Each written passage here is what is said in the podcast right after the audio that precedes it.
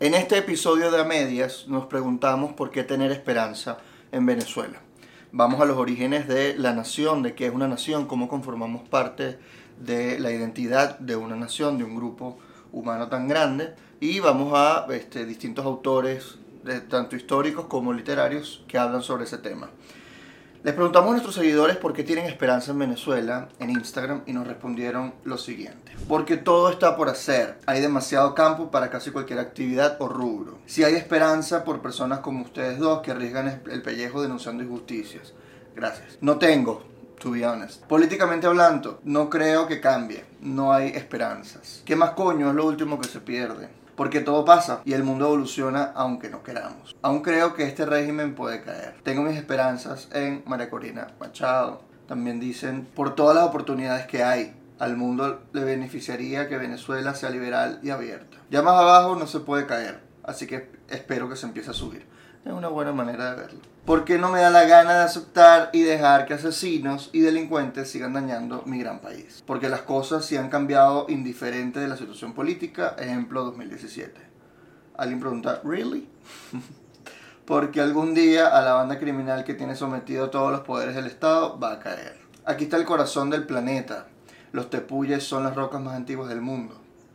Aquí nació el planeta. Además, es una de las zonas del mundo en la que menos catástrofes naturales ocurren. Mm. Sigue esta misma persona. Aquí está la caída de agua más dulce, más alta del planeta, simplemente ancestral. Y como conclusión, la bonanza que vendrá luego de tanta miseria será incalculable, luego de la tormenta. Viene la calma y por equivalencia el universo nos retribuirá todo lo que hemos sufrido. No tengo esperanza, hay muchos intereses que lucran mucho dinero con nuestra desgracia. Porque es lo último que se pierde, responde otra persona. Porque yo estoy aquí. Esperanza, jajaja, qué buen chiste. Pasarán más de 50 años para tenerla de vuelta. Honestly, porque vivo aquí y quiero seguir viviendo aquí, quiero creerme que esta vaina puede cambiar. Eso es el peligro de eso, ¿no? Puede ser uno una persona que se autoengaña. Y de eso vamos a hablar. Lo tuvieron las personas que vivieron las guerras, ¿verdad? ¿Por qué no tenerlo nosotros? Y alguien termina diciendo, porque nada dura para siempre, la ambición los va a matar entre ellos mismos. Dice arroba cachito de jamón. Si en algo tengo esperanza yo, es en el cachito de jamón.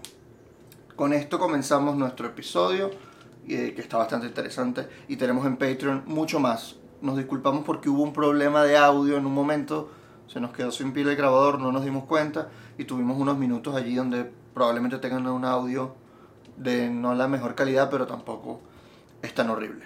Nos disculpamos de antemano y esperemos que disfruten del episodio. Y esto es A Medias. Un episodio venezolano, introspectivo. Introspectivo, reflexivo. Reflexivo. Nos preguntamos por qué tener esperanza en nuestro país, por qué dedicar fuerzas, energía, ánimo y esperanza. La vida. La vida a ese proyecto imaginario que se llama Venezuela. Venezuela. Eh, eh, para, mí, para mí es un tema que me ha intrigado y me ha motivado por años, quiero que sepas. Yo me di Yo cuenta creo que no te lo dije. no, por años no sabía, pero no me sorprende. Yo me hice comediante porque yo vi a Laureano Márquez haciendo un monólogo que se llamaba ¿Por qué somos como somos? Y él explicaba las raíces históricas de nuestra nacionalidad y yo dije, I wanna be No, pero es que uno me explotó la cabeza y dije, yo quisiera hacer algo así. Porque yo tenía en ese momento esas dudas que él estaba tratando ahí de, exponer. ¿no? Esas dudas de por qué yo soy venezolano. y al final nunca tenemos una respuesta, ¿no? Claro, porque este peo que nos tocó, yo tenía 15 años, Chávez en su apogeo. Eh, entonces yo decía, pero ¿por qué este peo? O sea, porque yo me toca vivir esto. En un país donde yo quiero estar, con el que yo me identifico, pero donde yo no puedo vivir bien. ¿Por qué? Entonces de allí surgió esta duda y mi, profesión, y yo, es una búsqueda no solo intelectual mía, sino profesional, eh, personal e íntima. Esta búsqueda de que somos como país. Qué lindo. Algo que, que yo no hago mucho es ser así introspectiva. O sea, incluso hay momentos en el que yo dejo de leer un libro cuando se pone muy como, ¿sabes? Muy para adentro. Y creo que por eso yo escojo siempre libros académicos. Pero que eso, aquí pensando Yo no sé por en qué. psicoanalizarte, es porque le tienes miedo a lo interior. Ay, I no. A lo que está dentro de ti. No sé, no sé. Que me diga un psicólogo. Mentira, no me digan porque no le estoy pagando. No, puede ser que te fastidie. no sé si me fastidia, porque la verdad no me fastidia, pero cuando llego ahí es como wow. Y, y siento que estoy como descubriendo cosas. Incluso Mm, antes de este episodio, del viaje. como que leímos burda de eso. O sea, tipo, nos Sí. pusimos afuera. El- Ricardo hecho- siempre cuando va a investigar saca como mil libros y está No. leyendo. Estás- son las cuatro y media cuando estamos grabando. Y tú llegaste a las 11. 11 de la mañana. Que por cierto, Neisser me quiere matar porque no llega para la casa. Pero... Exacto. Entonces te- te- tenemos toda la tarde buscando entre mil textos de aquí Ajá. para allá. Porque yo tenía una idea de, de- de lo que quería comunicar en este episodio. Pero vos estáis desde ayer leyendo. Estoy desde ayer investigando. Pero justamente hay unos textos que voy a leer más eh, adelante con, con mayor, digamos, mayor detalle. Que para mí habla muy bien de ese tema, de ese problema que tenemos los venezolanos con la esperanza. Porque est- estamos en una situación donde no hay esperanza. Donde ah, nos preguntan, y en parte por eso viene también la motivación de este episodio. Nos preguntan mucho, pero porque ustedes otra vez piensan que esto va a salir con, con elecciones, pero porque ustedes otra vez piensan que este país tiene solución. Y como que qué bolas que como que ay, yo no sé para qué gastan tanto tiempo si este país se va a quedar así para siempre. Ajá, este país está destinado al fracaso, este país, etc. a mí me da eso rabia. Bueno, pues, es, es- es- Ah, yo es- los entiendo, es no la los desesperanza Pero es como y la desesperación. E incluso yo creo que yo estuve en ese momento.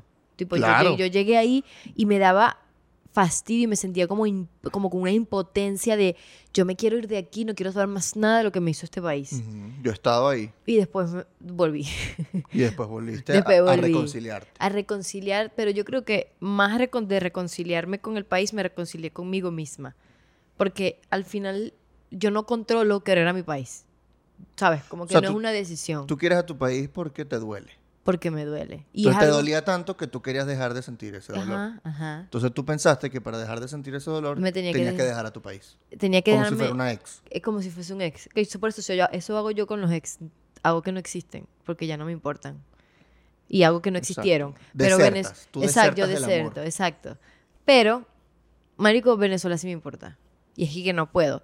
No puedo y, y a veces digo, ajá, esto es lo que me gusta hacer y me llena. O sea, es como investigar, Vives saber, hablar, es como... Te hiciste politóloga por eso, ¿no? Y es como yo decía, wow, es que incluso me acuerdo que yo antes decía que yo iba a ser psicóloga. Ah, Ajá. y yo le decía a mi mamá... Entonces no, me extraña que no te guste la Y- introspección. Exacto. Y yo decía, no, porque yo quiero estudiar la psicología de los dictadores. Ah, Ah, bueno. Pero está bien. sí, pero mami, eso era ciencias políticas, no es psicología de los dictadores. Ah, y bueno, recuerdo que la, la primera clase que yo vi de ciencias políticas, yo llegué, y mi mamá me lo recuerda todo el tiempo, yo estuve todo el camino a la universidad a mi casa hablando de lo arrecho que era y que, wow, mami, estaba como eu- eufórica, era como que mierda, esto era lo que estaba buscando toda mi vida. Y es y que ahí me di cuenta que eso era, pues. Y yo Te apasiona, te mueve. Mm, es todo, marico. Claro, te es llama, como, es como, es como una vibra adentro. Claro, es tu vida, te da Sí. vida. Bueno, Y no todo el mundo es así, pero eso No. no quiere decir que no- todo el mundo no quiera su país, porque siento que cada uno tiene una manera distinta que querer a Venezuela. claro. Entonces, de esto nace esta idea de hacer este episodio, de por qué tener esperanza en nuestro país. ¿Dónde está la esperanza? ¿no? Entonces vamos a ir por partes. Primero, avisarles, un spoiler alert. No es que vamos a tener una respuesta mágica al final. Por eso ¿no? estamos a medias, Sí, estamos a la mitad. Tenemos muchas preguntas que responder y tenemos, bueno, una discusión que hacer donde hay bastantes fuentes que vamos a citar que ya se han preguntado el problema. Creo El que es una invitación a que Sí, piensen, es un- sí, totalmente. Es un episodio reflexivo. reflexivo. Eh, lo primero es pensar qué es una nación. ¿no? O sea, ¿por qué nos identificamos con una nación? ¿De dónde viene esta, esta nacionalidad? Que esto que nos identifica. Claro, porque la gente, a ver, hay una creencia, o porque se usa mucho los términos como nación, estado, país como sinónimos. Y, la, y, la, y la- el pensar de una nación va más allá. O sea, es como que te une con tu comunidad, que te une es una historia compartida, es eh, sentimientos compartidos, es cultura que compartes con otra persona y no necesariamente está dentro de un territorio delimitado. Que el deber ser o, o- Sí, o pero el sí. anhelo, el anhelo es Pero que sí. tengas un territorio porque para que tú puedas compartir tu nación, o sea, que tu nación comparta junta, es como el anhelo o, o- o el- lo que debe ser, lo Sí, idóneo. porque, porque hay naciones que existen a pesar de que De no tener por momentos no tienen territorio. Bueno, los judíos es una nación, Exacto, La nación de Israel en su exacto, momento y no hay un territorio. no tenía territorio, ahorita sí lo tiene. Y tú eres venezolano, y tú eres de la nación venezolana, estés fuera de Venezuela o no.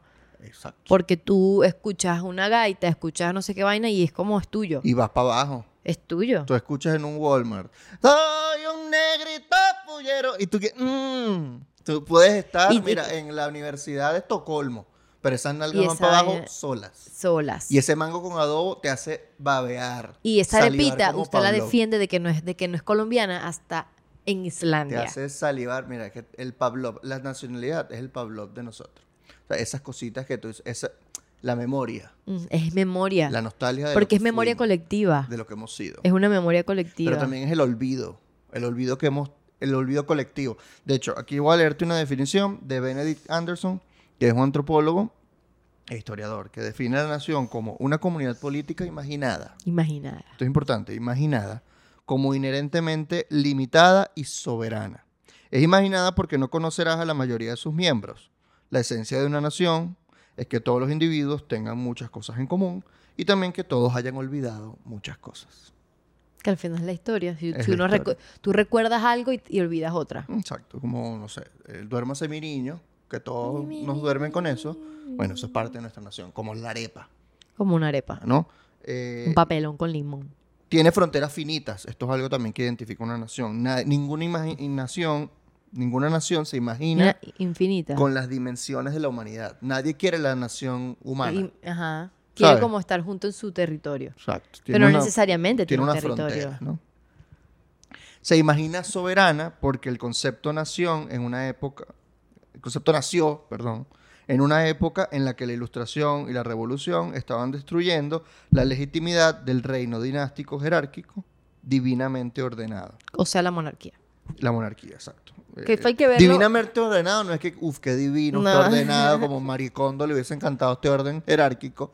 No, es el orden ordenado por Dios. Antes el rey era el soberano de un estado porque Dios era descendiente de Dios, tenía sangre, por eso se Mm. llama sangre azul de los nobles, porque no, tenían, no eran humanos, eran descendientes de Dios de alguna manera.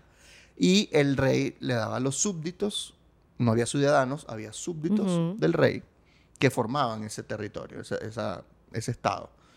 Eso cambia con las revoluciones de la Revolución Francesa, la Revolución Inglesa, la Americana y las de toda la América, América Latina. Esas revoluciones buscan la democracia y la república Que se- como orden político. Y empiezan como la, bueno, no la creación de los estados-nación, La creación de las naciones, sí. es naciones, ¿sabes? Ujú. Como que ya no es el orden divino que va a controlar el territorio y el estado, sino es que ya, o sea, Ahora- ya cuando dices nación, va de una parte, ya convierte, ya va, pasa de súbditos a ciudadanos. Claro, porque el soberano ya no es el rey, sino el pueblo. Es el pueblo. Por eso el tú. pueblo elige al mandatario. No es que el rey tiene un hijo que ahora es el soberano. Eh, entonces se imagina cómo las naciones sueñan con ser libres, esto es importante, que dice Benedict Anderson, la garantía y el emblema de esta libertad es el Estado soberano. Entonces se imagina como comunidad porque la nación se concibe siempre como un compañerismo profundo y horizontal. Es decir, Compañerismo profundo. sí, como una camaradería. Somos connacionales y tenemos eso en común. O sea que cuando uno niega de sus nacionales o están como a la defensiva, ahí tú eres, tú, tú perdiste la noción de... No, Quieres romper el grupo. quieres ro- es romper grupo. Sí. Eres como, coño, es... Cuando alguien quiere renunciar a su nacionalidad. Ajá. O renuncia. de o hecho. renuncia. O la gente que está afuera que detesta un venezolano. O la gente que está adentro y detesta a los Es detesta venezolanos. venezolano. Pero hay mucha gente afuera que dice, si ahí veo un venezolano y no voy. Ah, sí, sí, eso se escucha Y yo siento mucho. que es, es mucho, mucho de renegar ellos mismos. ¿sabes? No es renegar a los demás, es renegarse De uno mismo, el lado de ti mismo que no te gusta. que no te quizá. gusta. Porque tú también tienes algo ahí que te... Es como, exacto. O sea, y obviamente no quiere decir que veas, porque la gente se va como al extremo, ¿no? Porque si yo un malandro, que no sé qué, entonces yo no soy esa persona. ¿Por qué te estás reflejando ahí? O sea, malandros hay de todas las nacionalidades. Gente mala hay de todas las nacionalidades. El problema es cuando identificas al malandro como que una condición necesaria de tu nacionalidad. Ajá. Es cuando piensas que sin... Exacto, pones el... como el- cuando es xenofóbico, que todos los venezolanos son unos malandros. eh, y que- que no. Como que no. O sea, le estás incorporando un- una variable negativa A tu inherente a tu, a tu nacionalidad. Cuando no es inherente. cuando no es inherente a ninguna nacionalidad, a ninguna. Eh, entonces ahí vamos al origen, ¿no? ¿Cómo nace una nación? Y seguimos con el mismo autor. eh, que dice que, las, co- que se- él se pregunta algo interesante, ¿no? Porque él habla de que la- los pioneros criollos de, de los países de Latinoamérica, de la, de la- o sea, del Río Grande para abajo hasta la Patagonia, México, toda Centroamérica, todo el Caribe, todo Sudamérica. Él dice, ¿por qué las comunidades criollas concibieron su nacionalidad antes que los países de Europa? Él se pregunta eso. ¿no? Es Mm. interesante, ¿no? Y dice que se le atribuyen usualmente dos factores. El primero, el fortalecimiento del control de Madrid, en el caso venezolano y de algunos países de- de col- colonizados por España, y la difusión de las ideas liberalizadoras de la Ilustración en la segunda mitad del siglo XVIII. ¿Qué es lo primero? El fortalecimiento del control de Madrid. ¿En qué con- eh, significaba esto? ¿En qué consistía este fortalecimiento? En que las políticas del rey Carlos III molestaron a las clases altas criollas, porque Madrid impuso nuevos gravámenes, incrementó la eficiencia de su recaudación, hizo efectivos los monopolios comerciales metropolitanos, restringió el comercio intrahemisférico en su propio provecho, o sea, entre las propias colonias, centralizó las jerarquías administrativas y promovió una fuerte inmigración de peninsulares, o sea, mandaba muchos españoles para acá. Entonces, eso más las ideas liberal- liberalizadoras de la ilustración, de la libertad, la igualdad, la fraternidad, todo esto que promovió que la "Mm, revolución no me Francesa. gusta. Madrid no me gusta lo que estás haciendo. Entonces las clases altas criollas empezaron la emancipación. Em- eh, se venían estos textos de contrabando, no eran permitidos, obviamente por Mm. España, claro, porque la imprenta en América, en México, en Perú, la controlaban en eh, los textos que se publicaban. No podías publicar El rey es un... Es un marico. Ajá. Muerte al papa, muerte al rey. No te dejaban, ¿sabes? Censura. había obviamente censura, había un control súper férreo de la imprenta. ¿Por qué?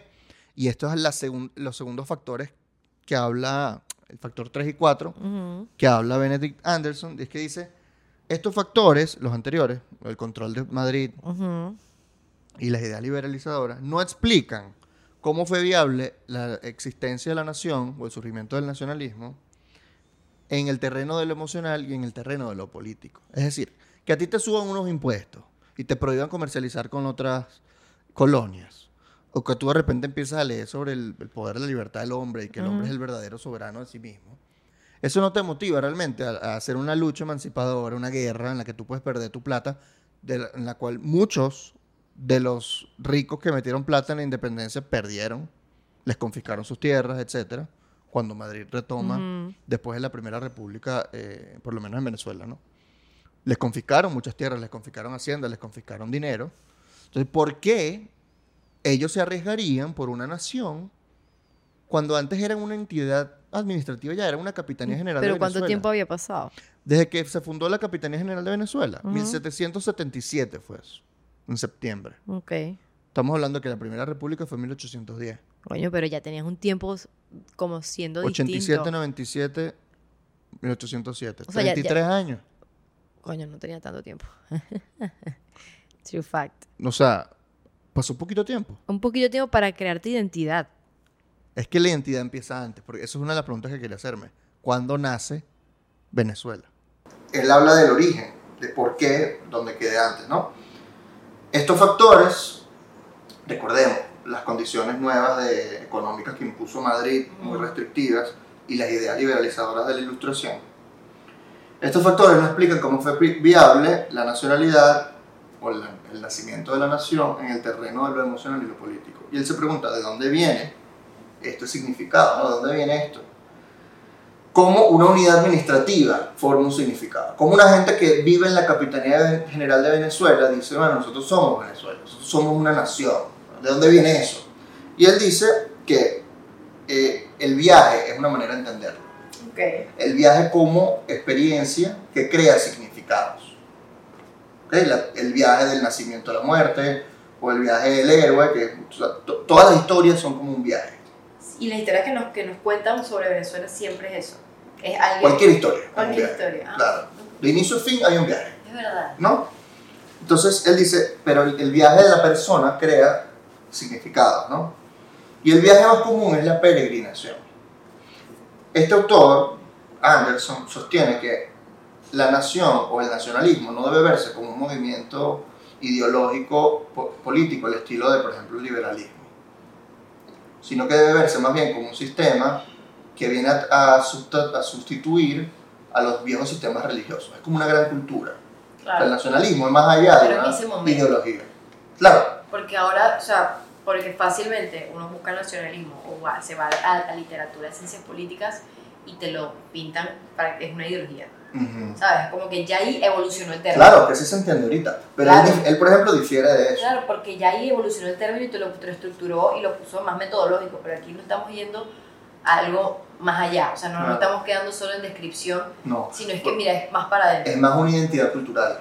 El o sea, nacionalismo. Tú no tienes la ideología de ser venezolano. Tú Ok. te sientes venezolana, te identificas con una- unos rasgos de la identidad nacional. Ahora, el viaje más común es la peregrinación. Volvamos a la- volvamos, ¿Qué, volvamos. qué- a qué- qué- qué se refiere con el viaje? Ajá. Él se refiere, el autor, es que en una época anterior a la imprenta, la comunidad imaginada religiosa dependía de incesantes e innumerables viajes, ¿no? Ya voy a la idea principal. Y en el peregrinaje te encuentras con personas que no conoces, compañeros de viaje, que llegan a sentir que su camaradería se basa no solo en esa peregrinación particular, sino en la fatalidad compartida del nacimiento transatlántico Fatalidad compartida. la fatalidad compartida de ese destino que es ser venezolano. Nacer en un país es un accidente, es un azar, pero al mismo tiempo es un destino. Ajá. Entonces, mucha gente que dice, yo no quiero ser parte de esta mierda, quiere cambiar su destino. Por eso, o emigra o reniega. o reniega de su nacionalidad, dice, yo no soy esta mierda, soy otra cosa. Entonces, ese azar, que al mismo tiempo es destino, es como nuestra, nuestro gran problema, es nuestra crisis de identidad. Bueno, ahí empezaron a crearse identidades distintas. Exacto. Empezaste a tener historia compartida, empezaste a tener una identidad compartida Claro. y un viaje compartido. Y la segunda parte, el segundo factor que él atribuye, aparte de esto, de este viaje, de esta peregrinación, de esta fatalidad que tenemos en común, que es la nacionalidad, o haber nacido en el mismo territorio, tener el mismo, ese mismo destino, está la noción de la, el tema de la imprenta. Ok. Él dice que las naciones se comenzaron a unir a raíz de la imprenta, porque en la imprenta tú tenías un lenguaje escrito, Y podías comunicar y ver el sentir del otro. Exacto, tú tenías en un periódico, por ejemplo, tenías los intereses que no- nos interesaba el precio del café, ajá, está en esto. Y, y nos interesaba quién se casó de la alta sociedad, ah, esta persona. Podías hablar con la otra persona de hecho, saber quiénes tienen algún interés. Y había cuentos, historias, anécdotas, cosas que nos empezaban a tener lazos en común. Y empezar a crear conexiones con la otra persona. Sobre todo las naciones americanas tienen en común que hablaban español, casi todas, excepto las portuguesas. Eh, casi todos hablaban español, entonces tenemos una lengua en común y eso nos hizo como tener esa, sentirnos que éramos casi lo mismo, ¿no? A pesar de que una persona en la Patagonia está muy lejos de México, pues compartían el mismo, el mismo idioma. Y en la imprenta eso se hace posible, o sea, esa, la difusión de ideas a través de la imprenta hace que se forme ese sentido de comunidad. Claro. Porque una persona en Caracas y en Maracaibo le interesaba cuánto estaba el precio del café, le interesaba con quién se casó el, no sé, el duque, el, este, Marqués del Toro, etcétera, etcétera, etcétera. Entonces, él dice que esos son eh, eh, elementos importantes en la creación De la de las naciones, por lo menos las revoluciones. Oye, Pero entonces no, no podemos, yo creo que es imposible decir un momento exacto en el que se creó una nación. Porque aparte, ¿cómo tú vas a decir en qué momento una, una comunidad imaginaria empieza? Siento que es un, un feeling que tú vas sintiendo a través del tiempo porque te vas identificando con la otra persona. Estás Sí. identificando y sabes que el, el que el que tienes al lado es un par porque comparten mismas cosas que tú y Ujú. quizás una misma visión del mundo que tú, porque tiene características históricas contigo y también físicas. Yo creo que puede nacer en el momento en que se hace inconsciente, Ajá, ¿no? me gusta. Porque hay, hay una, y ya vamos por el siguiente texto, te voy a mostrar primero un video. La memoria. Eh, nace en el momento que se hace inconsciente, en el momento que se hace auténtico, creo yo. O sea, cuando tú empiezas a hacer chistes de qué somos y todo el mundo se ríe, dices, coño, somos esto. Coño, pero esa gente no hacía chistes para qué son. Yo creo que hacía así chistes en los Ah. siglos XVII, hacían chistes del rey, supongo. Ah, ok. ¿Qué hace un, no sé, qué opina un rey cuando viene a, Es verdad, a- hacer a- chistecito. América. No sé qué vaina. Ja, ja, ja, Somos no. americanos. Ok. Nos reímos de esta vaina en común. Like O en, o- o en los sueños. La- Yo creo que empezamos a, ser una, una comunidad cuando eh, está claro en nuestro inconsciente que somos eso. Entonces, te quiero mostrar un video de qué significa para José Ignacio Cabrujas ser venezolano. Okay. Y yo quiero que tú reacciones en vivo a esto y luego hablemos sobre esto. This is porque- a trap. Ajá, esto lo vamos a poner, obviamente, aquí mientras lo hablamos. This is a Entonces, trap. puedes ir viendo aquí. A ver. A ver. Lo que lo hace un ser maravilloso al venezolano es su falta de autenticidad. Aquí hay una gente que quieren telurizarnos a los venezolanos, que quieren convertirnos en unos ciudadanos de arepa y de maíz y de cogollo, cuando el venezolano es un noruego o un checo o un danés o un ruso o un lo que tú quieras. Nosotros somos los latinoamericanos, diría yo, extendiendo el concepto, los ciudadanos más privilegiados del mundo somos los únicos ciudadanos universales que existen en el planeta Tierra. Mucho más universal es un venezolano que un francés, lo cual no significa sea más culto. Un francés puede ser más culto, porque hay unas formas y unas organizaciones y una economía y una historia. Pero un venezolano tiene evidentemente mayor capacidad de comprender la humanidad que un europeo, porque un francés es simplemente un francés y no más que un francés. Pero un venezolano es un francés de paso y un noruego también pero de paso un indio y de paso un negro también. Todo eso es. Nosotros, nosotros deberíamos de usar ese derecho a la cultura que nos dio la historia, el derecho a la cultura, y no andar buscando la autenticidad, si nosotros tenemos el sello de que somos unos copiones del mundo. O sea, una gente que se copia de todo el mundo. Bueno, estupendo, eso es lo que nosotros somos, y, y a mucha honra. ¿Y cuál es el problema? Ahí, pues. Coño. Qué Somos los arrecho. copiones del mundo. Coño, qué Entonces, arrecho. Esa es una de las interpretaciones positivas, creo que es la única, pásamela ahí, Dalo. que yo he escuchado de esta crisis de identidad que tenemos. los Porque exacto, porque siempre lo ven como algo negativo. Siempre incluso es que no son, es lo mismo. que somos unos copiones, que chimbo, y él le dice mucha honra. Es que es cool. A mí me- esto, esto lo dicen aquí, eh, aquí, porque lo leí y me pareció importante. Que dice que algo que como que es un problema de, de la identidad venezolana o cómo describirla es que es un temor que frena cualquier tipo de posibilidad crea- creadora. El temor a la definición de las categorías que expresen la especificidad de nuestro proceso sociohistórico. O sea, no le ponemos una categoría específica y, y hay temor de identificarlo, ¿sabes? A lo que somos. A lo que somos. Sin identificarlo con, lo- con el lente de lo extranjero. De lo extranjero. De las Entonces- categorías que, Exacto. no- que importamos de Entonces, afuera. me gusta esto porque fue que, ah, marico, somos unos copiones y Ujú. estamos mestizos y esto es lo que somos. Apropiate de eso. Y, y eso es lo que nos hace universales, nuestra falta de autenticidad. Eso, eso es una de las pocas interpretaciones optimistas que he escuchado de este tema, porque siempre son pesimistas. Aunque yo Eh, estoy diciendo que somos un poco auténticos, pero cuando lo ves del, del punto histórico, Claro. tú no lo eres. Bueno, Ok. que lo que le habla de esa universalidad es justamente nuestra autenticidad. Que como somos de Exacto. todo, un indio, un negro, un europeo, Un todo. un todo, podemos, co- podemos comprender las culturas del mundo, ¿no? Pudiéramos. Pudiéramos. Pero la capacidad de comprensión depende ya de la inteligencia del individuo en sí Claro. mismo, no de la nacionalidad.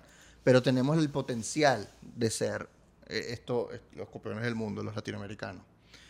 Y yo quiero llevar esto porque al tema ya de la cultura, porque ser, una, ser parte de una nación es tener una cultura. en Cultura común. compartida, ajá. Y aquí vamos a la siguiente- texto que a mí me, me encanta y, y aquí vamos al tema de la esperanza. Es de Rafael Tomás Caldera. Él es Él me dio teólogo, clases. Es filósofo. Medio clases. Ajá. Y tiene un libro que se llama Ensayo sobre nuestra situación cultural, o sobre el estado de nuestra situación cultural. I don't know. Y él habla de la cultura como aquella manera peculiar de hacerse hombre, de realizarse, que como sustrato de creencias anima e informa el proceso vital de una nación. ¿Ok? Todo eso es la cultura. Aquello que nos hace la música, las artes, la, el- no sé, el habla, la manera de hablar, los acentos, etcétera, ¿no? La gaita.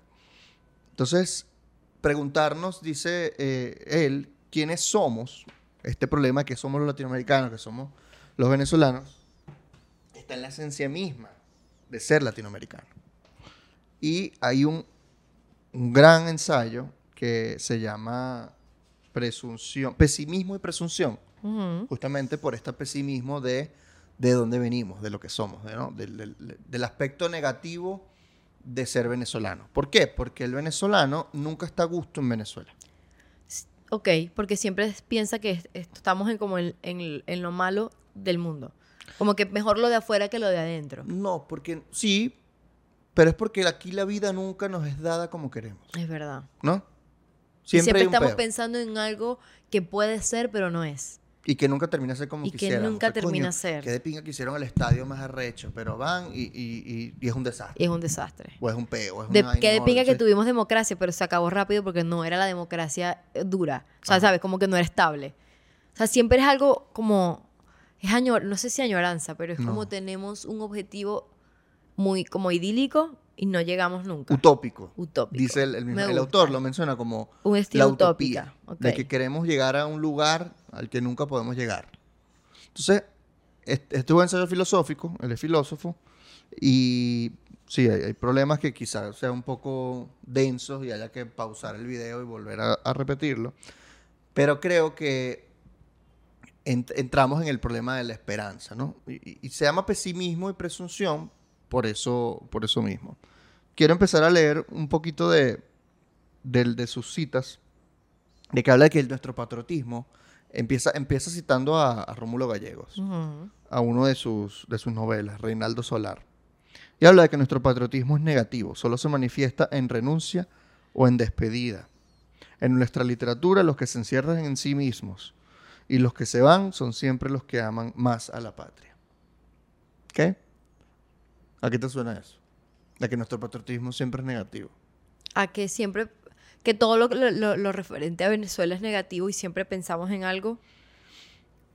Bueno, pero es que al final es lo que me estás diciendo, que es negativo, es malo. Nunca hay como un referente que somos nosotros mismos que es positivo.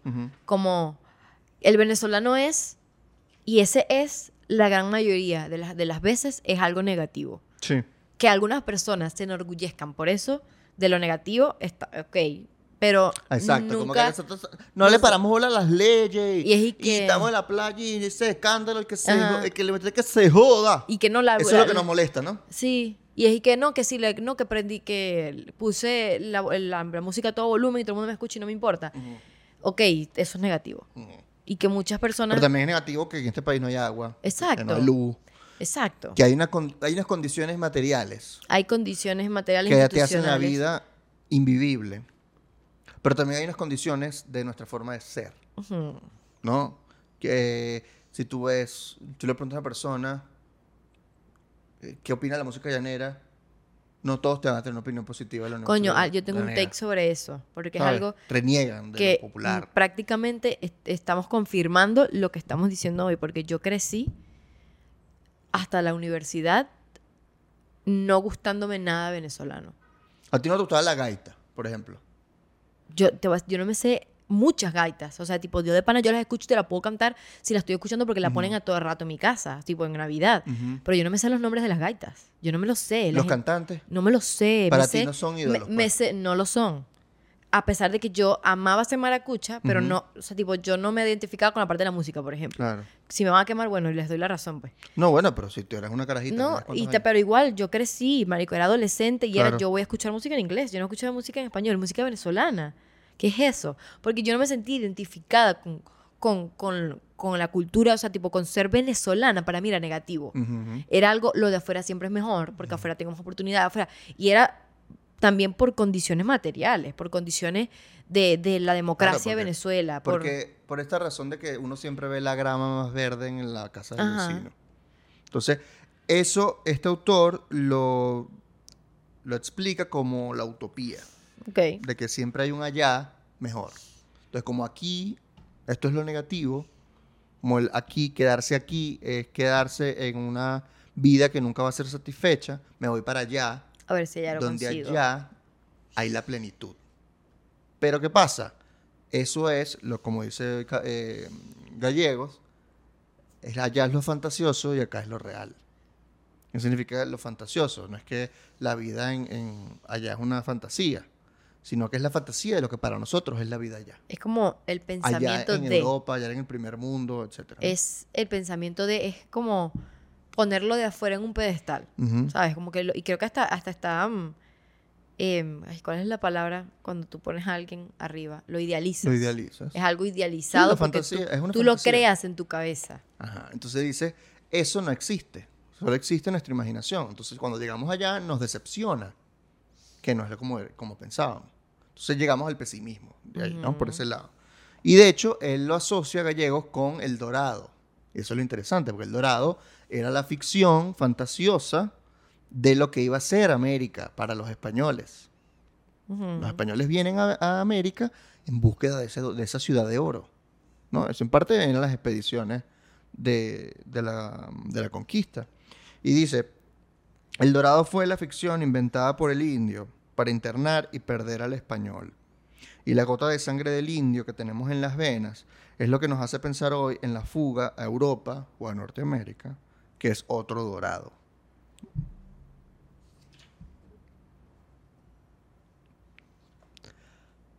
No vas a seguir leyendo. Sí, sí. Ah. Él habla de que el criollo siempre quiere con dolor, que es muy lindo. Es Como que lindo. queremos a nuestra patria desde el dolor. Es verdad. Es dramático, Pero, Pero it's, es it's cierto. fucking true. claro. Pero es que es el dolor porque usualmente no te dan muchas cosas buenas. Sí. Pero para ti el dolor de patria, o sea, para uno, es la expresión más, más fuerte de patriotismo. Sí. Exacto. De hecho, mucha gente decía que Cabrujas tenía dolor de patria y como murió en un momento donde él estaba muy, muy angustiado por el futuro del país, se dice incluso que él llegó a morir de dolor de patria, pues, que le, llegó, él le dio un infarto ¿Qué año? en el 95. I- I- ese tipo de cosas, ¿no? Entonces, se- eso es, una, eso es una cosa muy común y muy popular, decir que la patria te duele mucho, ¿no? Que esa es tu manera de ser patriótico, ser muy crítico con ella y, y que te duela, ¿no?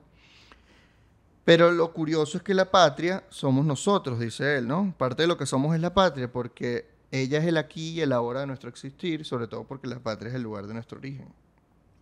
La paradoja que supone el no encontrarse a gusto en la patria, cuando ella es la casa amada, está el no encontrarse a gusto consigo mismo y la ruptura íntima que ello entraña. Es decir, si tú no estás a gusto en tu país, en realidad es que no estás a gusto contigo mismo. Esto es lo que él sostiene, ¿no? Empieza ya a hacerlo interior, a hacerlo introspectivo. Eh, entonces, como aquello es lo fantástico, esto es lo real, aquello siempre, la utopía, seduce con la posibilidad de una realización que aquí nos está negada. Entonces, nuestra, acti- nuestra actitud ante lo real, según Gallegos, analiza Rafael Tomás Caldera, es pesimista. Nuestra actitud ante lo real es pesimista. Paradójicamente, somos aventureros porque somos pesimistas. Es decir, buscamos Siempre estamos buscando. y de nuevo la aventura como el viaje de la peregrinación que mencionaba Wow. Benedict Anderson. O sea que básicamente ser venezolano es un viaje. O ser, ser de una nación es hacer un viaje. O ser la, la nación latinoamericana, porque Por no eso sé es si que- los demás. Ah, Exacto. Por eso es que azar y destino. Pero al final eso no tiene mucho que ver con que usualmente las instituciones eh, latinoamericanas no son fuertes. Son muy pocas las que son fuertes. Es la explicación de, es el resultado. Porque si tú tuvieses un país medianamente, o más, no vamos a decir país, vamos a decir estado, funcional, que cumpla de manera más o menos, o sea, mínima lo- los requisitos de tu población, tú vas a sentir que puedes crecer dentro de tu país y puedes construir dentro de tu país. Pero si tu país te, te- te lo niega, tú te vas a ir a buscar a otro lado. Sí. O sea, ¿sabes? Te vas a ir a buscar a otro lado. Creo que el único, el único país que se, que, que, que se salva en, en Latinoamérica es Uruguay de vaina. Y de vaina. yo creo, yo sé, creo que se extrapola Creo- a toda Latinoamérica. Sí, yo también creo que... Todos los digo- latinoamericanos tenemos este problema. Y que pensamos que, aparte que la narrativa del mundo es que nosotros somos menos, entonces siempre pensamos como mal de nosotros, y yo no sé si es porque lo extrapolamos de lo que dice afuera, porque uno crece diciendo el primer mundo y el tercer mundo, que incluso la narrativa se cambió, que ahora es países desarrollados y unos en desarrollo. desarrollo. O sea, la, la verdad, la, la, la manera en la que tú te refieres a alguien afecta. Claro. Y uno crece pensando tercermundista y dije, bueno, estoy mal. Y lo utilizan incluso como, como insulto o Sí, como, mira, porque- tú no eres desarrollado, tú eres un indio todavía. Porque además nunca fuimos el segundo mundo. ¿Y qué coño es el segundo mundo? Es verdad. ¿Cuáles son esos países? I don't know. Yo no sé. Entonces como que los merditos hasta además nos ponen un, un medio, un- que no eres de segunda, eres de tercera. De tercera. Verga. Pero es Tan importante malo. como la, la el cuento que nos contamos nosotros mismos. Sí, es verdad. ¿Cómo te nombras a ti mismo? O sea, ¿cómo te identificas y te catalogas? Por eso creo que es lo que hablaba Carrera Damas. De este temor a identificarnos a nosotros mismos. Identificarnos como somos, porque muchas Exacto. veces te quieres identificar con algo que tú quieres ser y no eres, pero si tú no, no te apropias de la realidad, no puedes construir más allá. Y para allá va el autor. Este no joda. Justamente él dice esto, fíjate. Es fantástico o irreal el lugar a donde se va. Simple y llanamente porque no está allí lo que se busca. Y no está allí porque lo que se busca no está en ningún lugar, porque busca la utopía.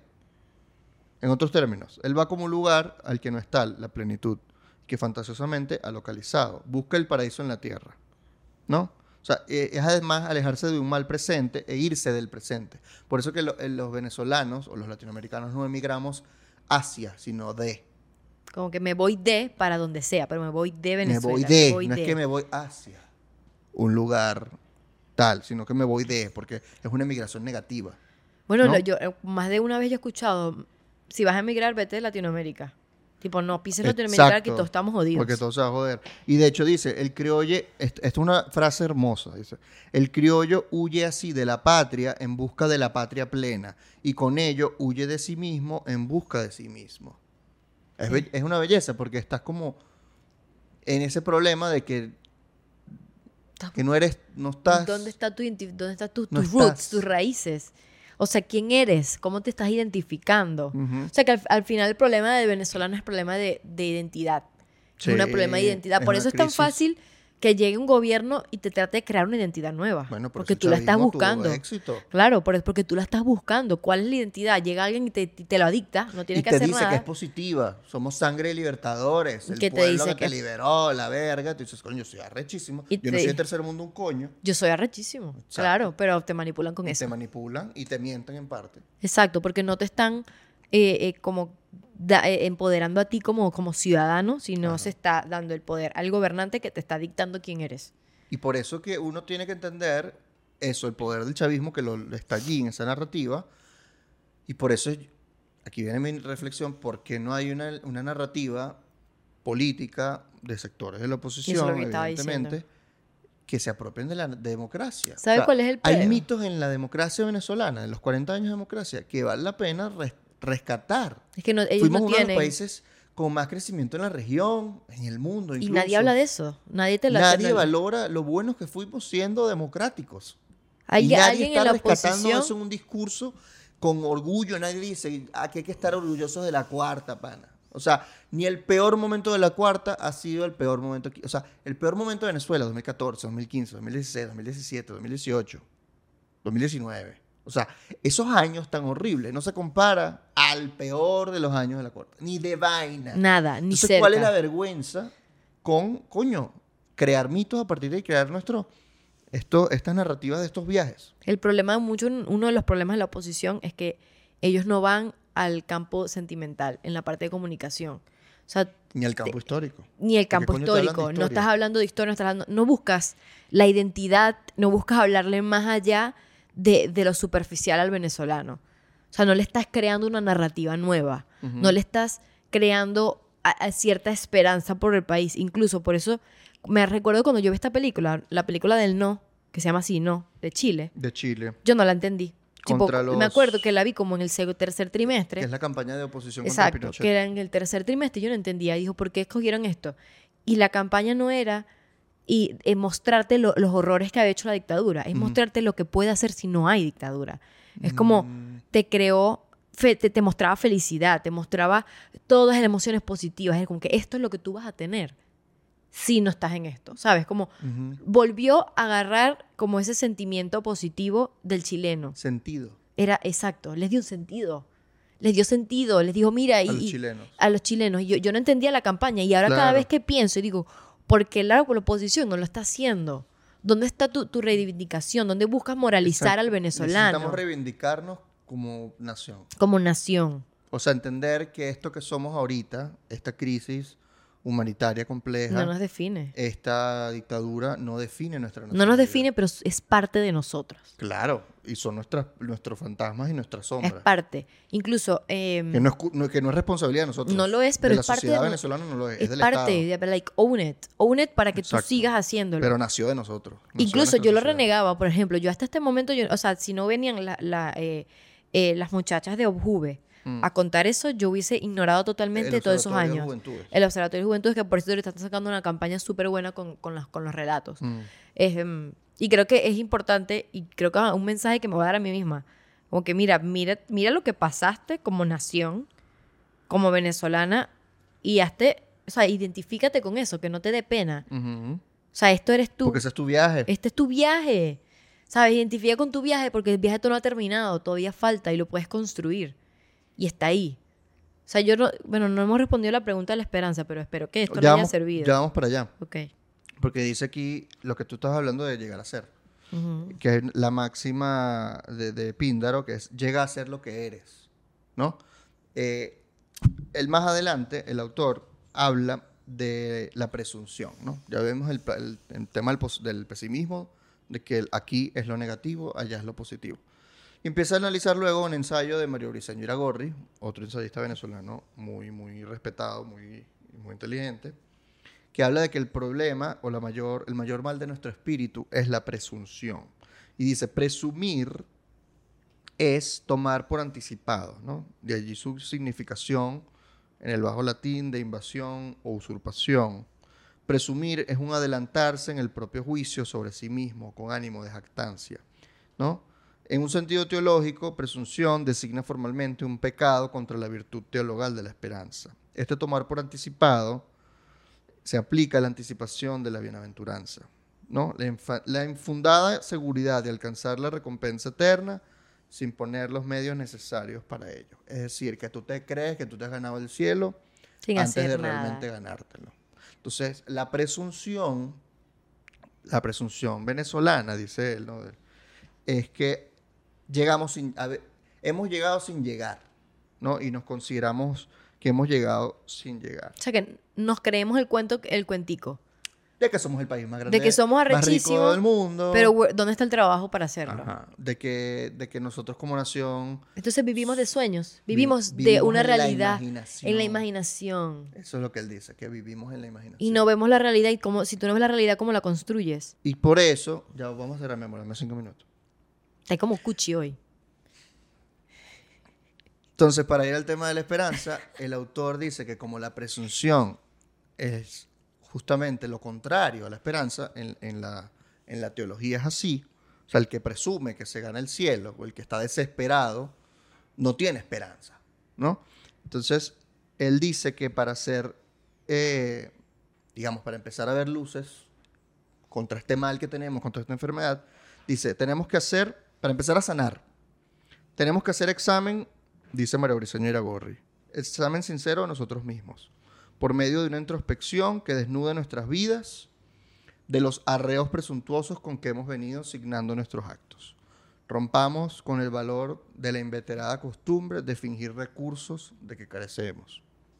Dejemos de practicar el viejo hábito de exhibirnos como señores de predios que no dominamos. Ser lo que somos y obrar de conformidad con nuestra verdadera capacidad. ¿no? O sea, como seamos lo que somos y no lo que pretendemos ser. Frenada la falsa estimativa de nosotros mismos, llegaremos a crear un eficaz sentido de cooperación para la obra colectiva. Entonces, la enfermedad es una frase, ¿no? Nuestra gran tragedia cultural de pueblo radica en haber llegado sin llegar. Básicamente es querer tener lo que no, no Show te has cero. ganado, ¿no? No, no un show cero. Es... No eres el país rico que dices que eres. Es como estás en un mojón No eres- mental. Ajá. Te está diciendo un mojón mental que no es verdad. Es vivir en la, en la En la, imaginación. en la mentira. Es vivir en lo que yo quiero que sea, pero sin que sea. Ese es, exacto, esa es la presunción. Y dice, ciego ante el verdadero valor de las cosas, por haberse cegado ante sí mismo, el presumido se hace incapaz de valorar los esfuerzos o las cualidades de sus prójimos, porque ¿cómo se encontraría a sí mismo quien no sabe dónde buscarse? Entonces, ya para ir al tema de la esperanza, como el criollo se encuentra frustrado porque no haya reposo en su propia casa, tenemos el problema de que la crisis de identidad es una crisis de esperanza. ¿No? Ok. ¿Por qué? Porque no nos creemos capaces. No, porque dice que cómo tenerse en lo presente. No, esta es como la pregunta que se hace Briseñora Gorri para atender este problema, ¿no? ¿Cómo tenerse en lo presente sin que nuestra aspiración a la felicidad nos haga renegar de él o sin que nos empuje a transitar de nuevo los estériles caminos de una vida en la imaginación? Esto lo dice, perdón, Rafael Tomás Caldera. Es decir, ¿cómo podemos ser felices con, con la mente en lo real? Es decir, en el aquí, en lo que tenemos, en lo que somos. ¿No? En este país, en esta situación actual. Esto es lo real, ¿no? Lo que vivimos. Ok. Sin llegar de nuevo a vivir en la imaginación, ¿no? A esto que creemos que somos. Entonces, él responde que lo que puede sostener la existencia humana es la esperanza. Y el problema de la esperanza está en la raíz de la crisis de identidad. Pues la cuestión es saber si hay en lo real más de lo que hemos tenido en cuenta hasta ahora y si hay algo capaz de hacernos llegar a ser plenamente. Es decir, que la plenitud sí la podemos encontrar aquí, en lugar de en ese afuera o en esa utopía, ¿no? Y el descubrimiento de esa plenitud en lo real como un estrato presente al, que, al cual podemos tener acceso, de alguna manera, como el propio descubrimiento de evidencia, confiere su sentido a la vida en el presente. Toda cultura viviente ha de poseer una fuerza espiritual que provea la energía necesaria para ese esfuerzo social sostenido que es la este, civilización. Esfuerzo social sostenido. Entonces, en lugar de tener una, una pregunta, lo que tenemos es un problema, que dice. En lugar de tener una respuesta, tenemos el problema. Dice, el problema de la esperanza es que es uno de los problemas, es uno de los problemas cruciales de nuestra cultura actualmente. Entonces, ¿por qué tener esperanza? Mejor dicho, ¿dónde buscamos la esperanza? ¿En qué lugar de lo real se encuentra esa esperanza sobre la cual podemos llegar a ser real- realmente plenos? La respuesta de Cabrujas es, seamos con, orgu- con orgullo Lo que somos. los copiones que somos. Ya está. Sí, que tenemos un que no te dé pena. Sí, que tenemos una co- consti- constitución basada en la de Francia, que tenemos un código penal basado en el de no sé dónde, que por eso es que sentimos cuando me preguntaste ahora de lo de las instituciones, que no por eso es que sentimos que las instituciones no nos representan. Que incluso son un problema. Porque Claro, por eso el Saime no te deja entrar en. Por eso el Saime es enemigo de la rodilla en un país tropical. ¿Cómo te explicas esa vaina? yo creo que eso, eso mucho porque cuando te imponen, o sea, las instituciones vienen de arriba y te la imponen sin ver a la sociedad es un problema. Pero vienen del pensamiento de pensar que el De de, que lo de afuera es mejor. Que está bien, tú, tú puedes exportarlo, tú puedes exportarlo porque al final son democracias. O importarlo. ¿Y qué dije yo? Exportarlo. Ah, bueno, usted me, lo va a cortar. Sí, no, no, puedes importarlo. No, pero era, era importar, no era Exacto, exportar. Tú puedes O importarlo. sea, tú puedes importarlo porque era, son estados funcionales democráticos, pero Sí. el punto es adaptarlo a tu sociedad. Escucha tu sociedad porque si las leyes no responden a lo que está pasando y a, y a la cultura de, de tu sociedad no van a ser tan efectivas. A ver, son efectivas, pero tampoco hay alguien que las haga cumplir. Al final, porque hay instituciones débiles, Sí. no las haces cumplir y les crees Pero a son alguien. débiles porque no representan lo que somos. Y porque vino alguien y tú le creíste a esa persona porque las instituciones no las, no, no las creíste capaces. Exacto. Podemos decir que quizá el Estado está construido sin tomar en cuenta lo que somos como nación. Porque ni ni nosotros mismos nos queremos ver. Claro, porque una de las cosas que dice Carrera Damas es eso. ¿No te acuerdas? O sea, le creíste al pana Que que, te dijo no- que eras increíble. No, papi, usted es un copión. Usted es alguien que no está no, tan bien. pero lo que dice Carrera Damas de que para entender la situación de una sociedad implantada tienes que entender Ujú. la historia de cada Ah, sociedad es por verdad. separado. Exacto, porque O dijo sea, que no lo podemos ver, o sea, la historia latinoamericana y la venezolana no la podemos ver desde el momento en el que las diferentes sociedades se implantaron. O sea, vinieron. ¿No? No puedes verlo, sino que tienes que verlo en largo plazo. Tienes que entender la española, tienes que entender a los indios que estaban aquí, tienes que entender la de los negros. Y cuando vinieron y se, se, se- se unieron y ya implantaron una sociedad nueva, tienes que entender también cómo fue esa congruencia de todas las sociedades y que, que fueron, crearon la, otra. Entonces no puedes basarte como en la historia latinoamericana desde el momento en que, de, de la colonización. No, tienes tienes que, que ver mucho atrás. más allá, Exacto. porque él es el cúmulo de todos. Ujú. Y al mismo tiempo eres todos, pero no eres, no eres, o sea, no eres, no eres todos. Eres la mezcla. Eres la mezcla de, de- de y es diferente en cada sociedad Y no son latinoamericana. mezclas iguales, exacto. Y no son mezclas iguales. Una tiene un poquito más del otro, No, otra y- fue Y distinto. distintas experiencias, distintos recuerdos, distintos olvidos comunes. Entonces, En conclusión, Quedamos a medias. vamos a dejar la conversación hasta aquí. Dejamos la conversación abierta y queremos leer sus comentarios. Sí, me gusta. Queremos saber qué opinan ustedes de dónde encuentran la esperanza, por qué tener esperanza eh, y sencillamente que, con qué se identifican siendo venezolanos, por qué se sientan venezolanos. Porque la arepa es la mejor del mundo o porque, no sé, les, alegra la vida tener el la misma nacionalidad que Simón Díaz. Y Kerga Ramírez. Exacto, tener el mismo destino que ellos. Eh, déjenos sus comentarios, síganos en nuestras like. redes, Pip, pip, vayan a patreon.com slash a medias podcast y pues nada, nos vemos. Bye. Gracias.